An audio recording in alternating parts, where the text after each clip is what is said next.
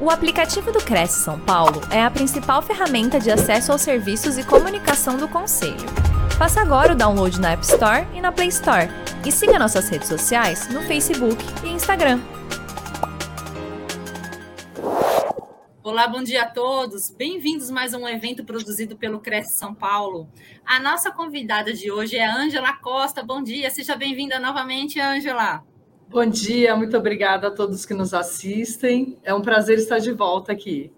Obrigada, Ângela. Ângela, eu vou apresentar você para os nossos internautas. A Ângela é carreira desenvolvida na área financeira, novos negócios, produtos e operações e marketing estratégico atuando no segmento bancário e de construção civil. Especialista em crédito e reestruturação de operações, desenvolvimento, remodelagem e implantação de produtos. Graduada em Ciências Econômicas e pós-graduada em Gestão de Negócios. Há mais de 20 anos neste mercado, é atuante como empreendedora, consultora de crédito para pequenas, médias e pessoas físicas. É isso, Ângela? Isso mesmo, muito bem apresentada. Obrigada, Cristiane. E a, ó, a Angela vai falar um assunto super bacana, que é análise de crédito em processos de financiamento imobiliário. Ângela, bem-vinda, boa palestra. Daqui a pouquinho eu volto com você. Maravilha, muito obrigada. Vamos lá, então, pessoal. Muito bom dia novamente, muito obrigada a todos que me assistem. Hoje vim falar de um tema muito específico e que gera muita dúvida, né, para quando você está comprando um bem tão precioso, seja para você ou para sua família, né? Mas antes de eu começar a entrar no tema da área de crédito, que é o abre portas para todo o processo, eu vou passar para vocês um dado muito interessante e que quem está pensando em comprar um, um, imóvel, obviamente você não acorda no dia e fala vou comprar um imóvel. Você se programa, né, alguns meses antes ou pensa alguns anos antes também, discute com a família, guarda um recurso financeiro para dar de entrada, porque tem a entrada, né, no mínimo 20%, a, a grande maioria dos bancos pedem esse mínimo de entrada quando a pessoa não tem o fundo de garantia para entrar. Então, antes de entrar no nosso tema principal, eu vou falar de uma, de uma coisa muito importante, que é a programação antes de comprar o imóvel, antes de dar entrada na análise de crédito, e é uma dica que eu dou: não deixem para a última hora, não corram o risco de ter o crédito reprovado por um sonho tão sonhado né, e tão esperado para conquistar teu e da tua família. Então, você precisa, antes de procurar o teu imóvel, se organizar financeiramente, né? A Descomplique Imob, ela faz parte do escritório Squad Capital, aqui a gente tem uma área de educação financeira que traz muito isso para a gente. Que não tem sonho impossível, né, de se realizar. Tem sonho que você não consegue, que você não se programa para se realizar. Então, deixa eu passar uns dados para vocês aqui, que antes de buscar a compra de um imóvel, a gente tem que se programar com pequenas dívidas, que no dia a dia a gente faz, às vezes, sem pensar. Parcela de cartão de crédito influencia na análise de crédito, é, financiamentos pequenos, mesmo aqueles direto, né, que a gente tem na conta corrente, quando a gente abre o nosso extrato lá da conta corrente, para quem tem um bom score de crédito, já vem lá um pré-aprovado. É, financiamento de automóvel, se você não tem como reduzir ou quitar o teu financiamento, tente financiar o mínimo possível ou reduzir o máximo possível que você puder das parcelas, ou seja, limpar as tuas dívidas, aquelas de curto e médio prazo. Claro que eu não estou falando das nossas contas do dia a dia, né? Conta de luz, de água, combo de internet, colégio das crianças, seguro saúde, são é, dívidas fixas, né, do dia a dia que os credores sabem analisar, que faz parte do contexto da nossa sobrevivência, né? Agora, as, aquelas que a gente toma para consumo, para a gente tentar uns meses antes, eu diria uns sete, oito, oito meses antes de comprar o imóvel, tentar zerar o máximo possível. Por quê? É, o teu score de crédito ele muda automaticamente, assim, literalmente da noite para o dia. Então, se você deixa de pagar uma conta, em, se você fica com a conta em atraso, se você faz acordo e não paga, ou se você está muito endividado, a, a oscilação do, da tua pontuação do score de crédito ela é automática. Isso influencia no pré-aprovado do crédito, que eu vou passar para vocês aqui. Então, vamos lá. Passando aqui o slide, eu só coloquei aqui quais são as fases do crédito imobiliário. Por que, que eu digo que o crédito imobiliário, análise de crédito é a porta de entrada? Ele literalmente é a primeira fase. Depois dessa fase que você trata as outras fases. Sem essa porta de entrada, o restante não existe. Pode ser um ótimo imóvel, pode estar com a documentação corretíssima, mas precisa da porta de entrada, que é o crédito, tá, pessoal? Então, aqui, é, hoje, tá? Essa pesquisa é bem recente, tem mais um, um, mês, mais ou menos. Sete em cada dez brasileiros estão endividados. A grande maioria da população está registrada, 39%, que é um número elevado, no cadastro de inadimplente. Isso não significa que ela pode ter uma dívida muito alta. Às vezes é uma dívida pequena, que se ela se organizar, ela consegue quitar. Às vezes é alguma dívida que ela nem sabe que tem, né? Por acaso ela pagou um boleto e não compensou e achou que pagou, não prestou atenção na cobrança. Então, isso é muito importante a gente verificar a, a nossa organização financeira antes de realizar um sonho, né? É um sonho é, que acho que para a grande maioria dos, dos brasileiros, para mim foi assim: eu guardei recurso muitos anos, comprei um imóvel bem pequenininho, é, comecei minha carreira muito nova, então é um sonho que não dá para a gente é, bobear e, e, deixar passar. Assim, ele tem que ser concretizado e muito depende de nós, tá?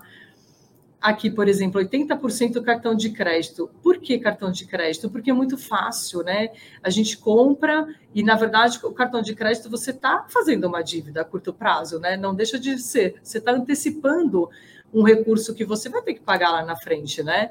16% carnês, existem muitas lojas de varejo ainda que fazem carnê, e é uma tentação, não tem o limite no cartão de crédito. Ah, vou parcelar aqui em 10, 12 vezes no cartão da loja e vida que segue.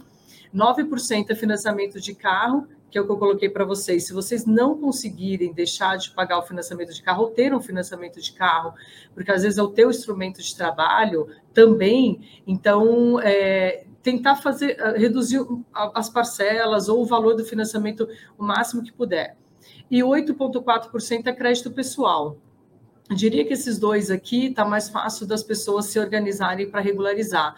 E esses aqui deixar de fazer, porque às vezes é uma compra muito impulsiva, é um desejo que pode atrapalhar o teu maior sonho, que é a compra do teu imóvel, né? O teu patrimônio. Não é só a tua moradia, você está começando a construir um patrimônio, né? Então vamos lá agora entrar no nosso tema. Vamos falar primeiro sobre crédito, análise de crédito para a pessoa física. Normalmente, quando nós compramos um imóvel para moradia e nós procuramos o corretor de imóvel, é para nossa moradia, seja para a família, estou é, casando agora, estou mudando, estou saindo da casa dos meus pais e estou comprando um imóvel novo, ou seja, para ir morar sozinho mesmo, né? Para começar a tua vida é, que seja sozinho. Então, você está comprando, a maioria das pessoas diria que 95% compra para moradia de 5 a 10, tá? Para investimento, mas a grande parte é para a compra do primeiro imóvel é para moradia. O que, que, interfere aqui numa análise de crédito de uma pessoa física, pessoal? Há uma década atrás era muito fácil, digamos assim, analisar um crédito de pessoa física, porque a grande maioria trabalhava no regime de CLT. Hoje, com essa última década e com a, o avanço do empreendedorismo, né? E para nós que somos PJ, acredito que aqui muitos corretores de imóveis estão nos assistindo, eu diria que quase todos, é, a maioria é PJ, tem uma MEI, se não for sócio proprietário de uma imobiliária, que também é um empresário, os credores tinham muita dificuldade, às vezes, em analisar esse crédito. E às vezes esse público tomava um crédito mais caro, que é no sistema financeiro imobiliário, né? Que o taxa de juros, o prazo, tudo isso é acordado entre as, as, as partes. Não era dentro do sistema financeiro da habitação. E às vezes muitos não conseguiam utilizar é, alguns recursos por se tornar um pouco mais caro a linha de crédito. Hoje não. Hoje está mais, não diria que fácil, mas está mais tranquilo, ah, principalmente pelo avanço da tecnologia, as ferramentas, a própria implantação do score de crédito deu essa facilidade para os credores. Então, quando vocês atenderem um cliente que for comprar um imóvel, ele te falar assim: ah, mas eu não tenho carteira assinada, eu sou autônomo, ah, eu sou taxista, ah, eu tenho um comércio pequeno, mas ele tem uma renda muito boa, passa tranquilidade para ele que na análise de crédito, hoje, isso não é um problema. Os bancos aprenderam a trabalhar com essa com, essas, com esses trabalhadores, né? com essa, essa outro, outro lado da economia. Tudo é oferido através de imposto de renda, extrato de conta corrente, a análise do contador ou o demonstrativo do contador, que a MEI ou esse pessoa jurídica tem. Então, tudo começa uma análise de crédito na solicitação do cliente. Para a compra do imóvel especificamente, ele olha, claro, a região, o imóvel, o valor que ele está comprando do imóvel, que ele tem um recurso para dar de entrada, mas quando ele chega até você, ele já tem uma ideia de valores, literalmente de quanto ele precisa de crédito. E o corretor de imóvel, eu brinco há alguns anos já, que ele não é só o corretor que é, nos levava para visitar o imóvel, falava da região, da onde nasce o sol, da onde se põe o sol. Hoje ele é um consultor imobiliário. Eu falo isso por mim. Eu sempre comprei é, casas, eu trabalho no mercado financeiro há muitos anos, mas eu sempre comprei é, meus imóveis através de um corretor de imóvel, de uma imobiliária, e ele era a minha fonte segura de informação. Claro que por estar no mercado eu tenho outras é, experiências, né? Eu tenho acesso a dados que talvez algumas pessoas não tenham, por exemplo, um médico. Ele ele consulta literalmente, ele confia naquele que está mostrando o imóvel para ele comprar. Ele também vai questionar sobre o crédito imobiliário e como funciona a análise de crédito. Diria que é o primeiro temor aí do, do, do candidato à compra do imóvel, né? nem a negociação com o vendedor. É, vai passar o meu crédito? Então, a solicitação de crédito, a gente fala do pré-aprovado, né? A primeira consulta que os credores fazem é o score. Isso ajudou bastante a leitura de um bom pagador e daquele que não é tão bom pagador assim. Então, quando o cliente pede uma solicitação de crédito hoje para nós, por exemplo, literalmente na parte da manhã, até à tarde, ou às vezes em horas, eu for no dia seguinte, mas é, literalmente em horas, hoje em dia, eu consigo saber se ele tem um pré-aprovado. Pré-aprovado de crédito já, já é um ótimo sinal. É muito difícil o crédito dele não ser aprovado quando ele entrega a documentação. E por quê? Porque o score de crédito para crédito imobiliário especificamente, de 0 a 300, que a gente diz que é o ponto, né, a pontuação do cliente, vai de 0 a 1000, tá? A pontuação do score de crédito. De 0 a 300 pontos, a gente diz que é um cliente de alto risco.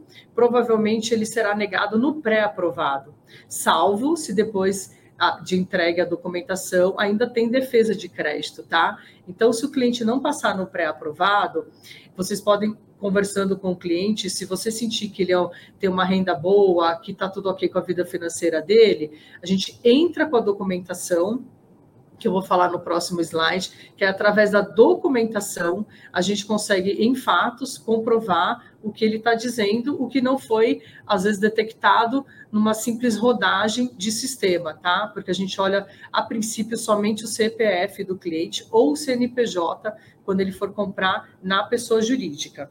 De 300 pontos a 700 pontos é um, é um bom score para crédito imobiliário, mas eu diria que acima de 500 pontos é um pré-aprovado já quase que, que certo, mas é um sinal de alerta, porque ainda é um score naquele que está um pouquinho amarelinho indo para o verde. Mas acima de 500, 600 pontos, o pré-aprovado ele é quase certo, tá, pessoal? De 700 pontos a 1.000, de fato, ele tem um pré-aprovado, assim, em, em em horas, e diria que às vezes até eu já fiz pré-aprovados aqui de crédito que saiu em 30 minutos o pré-aprovado para clientes que têm um score acima de 700 pontos. Mas aí vocês devem estar se perguntando, tá, mas como é que eu tenho acesso a essa pontuação dele? Como é que eu vou saber para dar um conforto para ele? Não há necessidade, tá? É, a, o papel do consultor, do corretor de imóvel, é dizer para ele que o pré-aprovado existe ele é rápido, se ele te permite passar essa informação para o credor, salvo se ele já não tiver acesso a algum, alguma assessoria imobiliária ou próprio gerente do banco dele. E o pré-aprovado estando ok, é muito raro o aprovado é, não seguir, tá, pessoal? É muito raro mesmo. Assim, eu vi pouquíssimos casos. É, às vezes já acontece de no time da entrega da documentação do cliente, que pode demorar às vezes 15, 20 dias, acredito que não, se ele está interessado em comprar o um imóvel, eles entregam realmente a documentação muito rápida, mas às vezes pode acontecer alguma coisa com o cliente, né? e ele demorar para entregar a documentação, e nesse período acontecer algo na vida financeira dele que cai esse pré-aprovado, mas é muito raro, tá? Então, a primeira informação que a gente tem que ter em mente quando um cliente pede um crédito para nós é o pré-aprovado. Pré-aprovado já é um ótimo sinal. Depois tem entrega da documentação para a gente verificar em fatos tudo que foi dito naquela ficha proposta e com pré-aprovado de crédito, tá? Qual que é a, a próxima fase?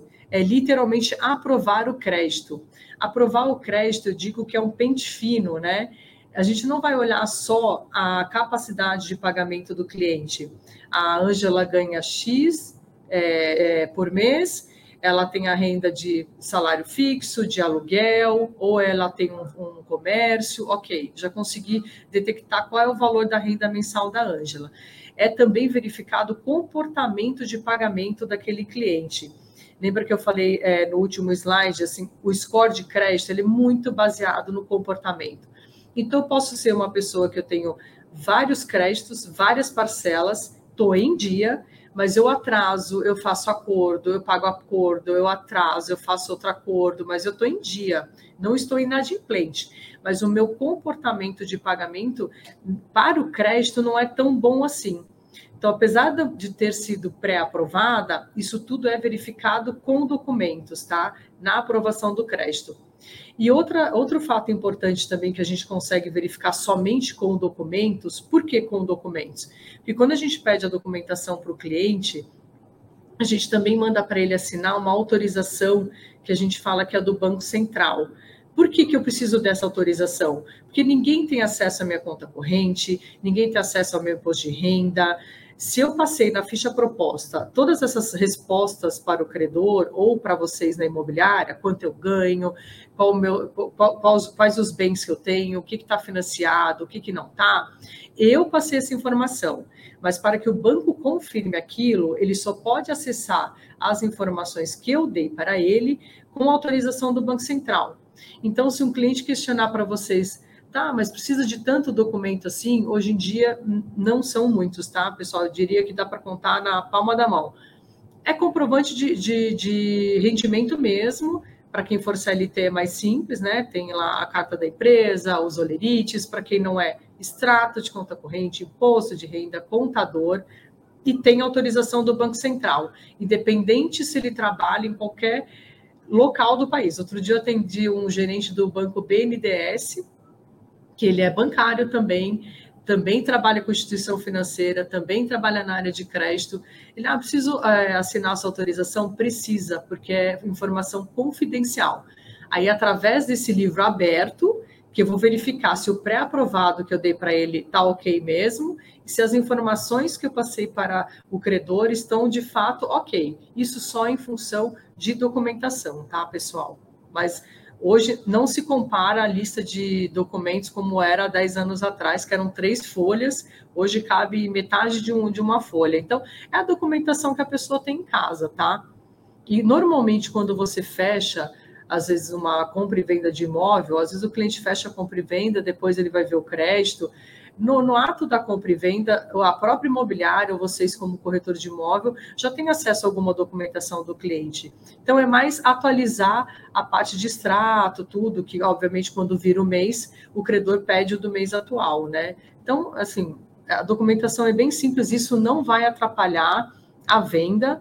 E eu sempre indico para o cliente, quando ele está buscando imóvel, verificar o crédito antes, que o pré-aprovado.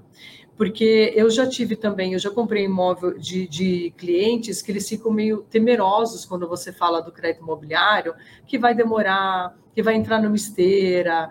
É, até 10, até 10 anos atrás era um temor real, hoje não mais. Então a gente tem que passar essa segurança para quem está vendendo imóvel também, que vocês participam, obviamente, dessa negociação depois, que um pré-aprovado hoje sai no mesmo dia e uma aprovação de crédito para uma pessoa física, ela demora no máximo uma semana. Pessoa jurídica um pouquinho mais, tá? Porque aí tem outros documentos de sócio, da empresa que a gente tem que analisar também. Mas é bem rápido, tá? Então vamos lá. O que, que é analisado, reforçando aqui no, com a documentação em mãos? Não só a comprovação de renda, é, o endividamento, mas o comportamento financeiro daquela pessoa. Por isso que a gente pede autorização do Bacen, do Banco Central, e é verificado também o Serasa. Essa autorização é um livro aberto para a gente acabar, é, de fato, ali, né? É, mostrando a documentação com que o cliente passou. E tem a parte de fraude também, tá, pessoal? É muito raro ter fraude em compra e venda de imóvel, porque tem várias instituições, várias pessoas sérias participando do processo, mas fraude é fraude, né? Ela pode acontecer. Então, os credores se cercam de todos os lados, e não só o credor, é uma segurança para quem está comprando e vendendo imóvel também. Então, com essa autorização do Banco Central, ela também me dá acesso a, é, a, antes da análise jurídica, até eu consigo ter uma prévia de se o cliente tem algum processo, algum protesto, se ele envolveu em, em algum ilícito, que a gente chama que é o compliance, né? Que eu consigo verificar, às vezes é uma prevenção à fraude, se não é uma lavagem de dinheiro, aí o pessoal fala, ah, mas para crédito imobiliário é mais difícil, mas tudo é possível. Então, para uma segurança de todos os lados, credor, comprador, vendedor, até para que aquela venda não seja anulada, é verificado todos os lados. E eu acho isso ótimo, porque quando você assina ali o contrato na imobiliária, do, da compra e venda, e depois do crédito imobiliário, né, que às vezes muito o corretor muitas vezes participa do processo até o final, até a emissão do contrato do crédito imobiliário, é uma segurança para a vida, né? Então você abre lá a porta do teu novo imóvel e vai ser feliz. Então é uma segurança que tem que ter e faz parte também da análise de crédito. Outro ponto importante aqui, a informação do fundo de garantia, né? Quando o cliente for utilizar o fundo de garantia, tem muitos clientes que não informam para o corretor de imóvel, né? E aí ele só diz o valor de entrada. E por que, que é importante ele informar e vocês saberem também? Porque às vezes o cliente tem um fundo de garantia lá que ele vai utilizar 20%, 30% lá, 50%, daquele valor para a entrada. Isso vai na ficha proposta de crédito. O credor ele analisa isso com bons olhos também, que ele fala, então a entrada já está garantida, o credor não se envolve nessa transação. Eu posso falar para o credor que eu estou comprando um imóvel de 500 mil reais e eu dei de entrada 300 mil, ele não se envolve. Mas quando tem o fundo de garantia, na análise de crédito precisa ser sinalizado, porque lá na frente, depois da avaliação do imóvel e da análise jurídica, que é a emissão do próprio contrato, tem que vir da área de crédito a informação que o credor tem que informar lá para a Caixa Econômica Federal, que é a administradora do FGTS, que vai haver um saque de FGTS ali do saldo da Ângela, por exemplo, de X valor. Então, lá na análise de crédito, na proposta, vai essa informação, tá? Então, é, quando o cliente te pergunta, quando ele está preenchendo a ficha ali, ah, o que, que coloco de entrada? Se for só fundo de garantia, só o fundo de garantia, sim, vou utilizar o valor, não precisa ter o valor correto. Se ele for fazer um mix de fundos de garantia e recursos próprios, ele coloca a conta ali e vida que segue, tá, pessoal? Então, é só uma informação simples, mas é bom a gente colocar na análise de crédito. O que, que um, um credor olha também assim? É, além dessas informações que estão no Banco Central, que está no Serasa, hoje a gente tem muita informação de rede social, de LinkedIn. Então, eu vou falar para o credor assim: é, eu trabalho na empresa X, meu salário é tanto, o credor tem como pesquisar, tá, pessoal? A Ângela trabalha na empresa X, mas eu estou olhando aqui que ela está há um tempão fora do mercado, ou que a profissão dela é outra. Então, não é só uma pesquisa de números ali de capacidade de pagamento, é, mais, é, é algo amplo mesmo que se olha hoje na área de crédito. Por isso que a análise de crédito ela está mais rápida dada a tecnologia, eu consigo checar os fatos e saber se aquela, aquele cliente pode ter um crédito aprovado naquele valor que ele está pedindo, tá? É que agora, até o momento, eu falei de pessoa física, tá, pessoal? Eu vou entrar um pouquinho só na pessoa jurídica, que a gente pode também se deparar com casos de clientes comprando em nome da, da empresa. Então, eu vou colocar, passar aqui um pouquinho rápido e depois a gente detalha se tiver mais alguma dúvida. Para pessoa jurídica, pessoal, atrás de uma pessoa jurídica sempre tem uma pessoa física, né? Então, tudo que eu falei da pessoa física até o momento vale também quando você está analisando pessoa jurídica, porque eu vou olhar o sócio, quem mantém a empresa aberta, né? Quem mantém imobiliária aberta, quem mantém a loja de roupas aberta é a Ângela, que é uma pessoa física. Então, além de toda a minha análise e dos sócios, né? Mesmo que eles não, não participem da capacidade de pagamento, mas eles fazem parte da empresa, é verificada a credibilidade da organização e o ramo de atividade, para saber se a médio e longo prazo aquela, aquele ramo de atividade ele vai continuar nesse patamar de faturamento que é da onde sai o meu salário, por exemplo. Então é utilizado todo o histórico do cliente e a tendência daquele ramo de atividade, tá, pessoal? Deixa eu voltar um pouquinho aqui. Então, assim, na parte da pessoa jurídica, além de tudo que eu passei da pessoa física, olha também o entorno da empresa. Então, é, não é difícil também, não demora muito tempo. O tempo de análise para uma pessoa física, no máximo uma semana, às vezes três dias eu já fiz uma análise de crédito com documentos, tá? Vai depender muito da rapidez com que o cliente entrega para você o que a gente precisa também do checklist dúvidas, o consultor, o corretor imobiliário hoje está bem apto para responder, ele sempre dá o suporte ao cliente. Obviamente, caso ele não consiga, o credor dá esse suporte.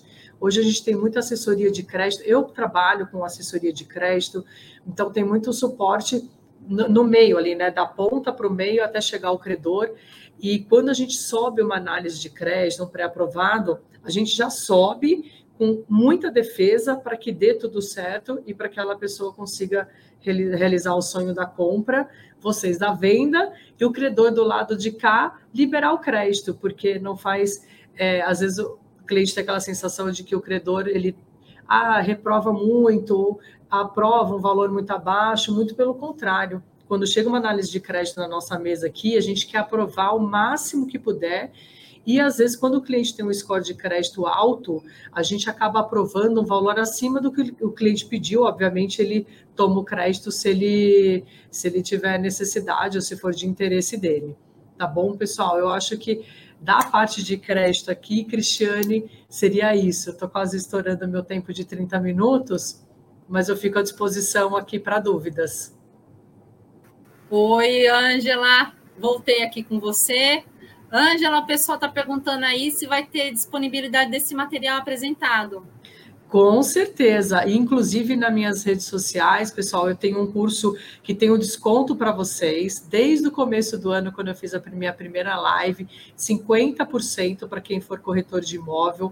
É um curso que traz toda essa parte de crédito bem mais detalhada, com é, tem entrevistas de, de, de gestores de crédito de bancos e tem toda a parte do crédito imobiliário faseada. Então, e todo esse material aqui vai ficar disponível e eu fico à disposição de vocês para ajudar em processos reais mesmo. Ângela, estou com o processo da Cristiane aqui na mesa, ela está com dúvida tal, aí me ajuda, estou quase perdendo a venda, então eu estou à disposição mesmo, tá? Ângela, deixa eu te perguntar uma coisa. Eu estava vendo aqui sua palestra e uma, uma, uma, uma questão veio aqui na minha mente. Na sua opinião, como é que vai ser o futuro do crédito imobiliário? Porque o que eu percebi, o crédito ele está sendo ampliado, porque antigamente era, era, mais difícil conseguir crédito imobiliário. Geralmente eram pessoas que tinham emprego fixo, é, um salário fixo, e agora pessoas que são autônomas, pessoas que, que trabalham por conta própria, né? Elas estão conseguindo é, essa chance de ter o crédito imobiliário. O que, que o que, que você espera futuramente? Então, a tendência, de fato, é que melhore, viu, Cristiane? A gente já tem sentido essa tendência há alguns anos, que é como eu coloquei aqui na palestra. Antes, os bancos, eu fiz parte dessa época, porque eu só tenho cara de novinha, mas já passei dos 40, a gente demorava para fazer uma análise de crédito, porque é. sequer a gente tinha onde pesquisar direito. Teria, em alguns casos, eu já fui visitar clientes, já fui visitar empresa para saber se existia. Então, era mais sofrida a análise de crédito, porque a gente se baseava no que o cliente informava e na documentação. E a gente tinha que tomar com, cuidado com fraude também, né? Hoje a tecnologia ajudou bastante isso. Por que que na última década a gente vê é, muito, muito autônomo, empresário, que é o que você falou, aquele cliente que não é CLT, e hoje tem muitas empresas que tinham 100% do teu quadro de funcionários em CLT, mudou também um pouco isso. As pessoas também, às vezes, não querem mais ser CLT, elas querem ser pessoa jurídica, elas querem Exatamente. empreender. É, às vezes a empresa fala assim: olha, se eu te contratar como CLT, o teu salário é tanto, mas se você vier como pessoa jurídica, seu salário é tanto e mais um pouco. Tudo bem para você? Então, o próprio cenário de empregador e empregado mudou bastante mudou. E, e, os bancos tiveram que se adaptar a isso. Então, a tecnologia ajudou na análise de crédito, isso é um fato, tá? Hoje eu recebo muito mais propostas para analisar crédito de pessoa jurídica, de autônomo, do que de CLT. E literalmente eu diria que seis entre dez não são CLT, tá? Então, a tendência é que isso é, se fortifique, aumente e a nossa economia também entra, entrando agora numa fase é, de, de, recuperação, né? Saímos de pandemia, a guerra na Ucrânia, infelizmente, continua, mas a, economia está punjante, né? O mundo está reagindo. O crédito é a fonte, é a porta de, de entrada para a compra de bens com maior valor, né? E diria que é o crédito mais caro que a pessoa vai tomar na vida dela. Com e os bancos querem emprestar, tá? Não pensem vocês que não querem querem emprestar sim, e é uma tendência forte. É, eu não sei o bairro, é, obviamente, aqui de todo mundo que está me assistindo, mas se a gente passar ali Zona Sul, Zona Oeste, quantas construções estão subindo? Se, tão, se, se, o, se o, o, construtor está investindo em novos é, edifícios, e a grande maioria é para moradia, de fato, ele já também tem uma análise de crédito do, do, do setor de, em si, né? Para aprovar esse crédito também. Ângela, chegou uma pergunta aqui do Bebeto. É, ele fez o seguinte questionamento. É, em alguns casos, é, é o cliente é, não deseja usar o fundo de garantia na entrada para aquisição do imóvel. Antes dessa pergunta, ele fez uma outra. Ele queria saber se a não utilização do fundo de garantia prejudica essa questão. É, é algo negativo, traz algo negativo para o cliente. Se o cliente não quiser usar o fundo de garantia, ele tem e não quer. Você acha que é alguma coisa negativa em relação a isso? De forma alguma, é o que eu falei na palestra. O credor não se envolve na entrada do cliente. Se eu, se eu comprar um imóvel com você, Bebeto, e falar que eu te paguei, comprei um imóvel de 500 mil, já te paguei 300 mil reais, o banco lá vai levar como real que eu dei de entrada 300 mil reais. O que o credor pede na entrada da análise de crédito é somente informar se tem utilização de fundo de garantia, porque ele precisa já passar isso para análise jurídica quando o crédito for aprovado. É, é, isso é concomitante, né? Aprovou o crédito, já agenda a avaliação do imóvel, só que o jurídico já está trabalhando aqui com a documentação. Não pense vocês que não. Por quê? Para não demorar a emissão do contrato.